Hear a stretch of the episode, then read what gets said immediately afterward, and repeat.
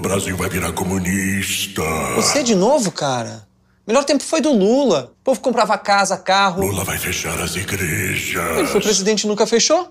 Inclusive foi o Lula que assinou a lei de liberdade religiosa. O PT vai quebrar o Brasil de novo. Nunca quebrou. Com o Lula, o Brasil virou foi a sexta economia do mundo. Sai pra lá, assombração.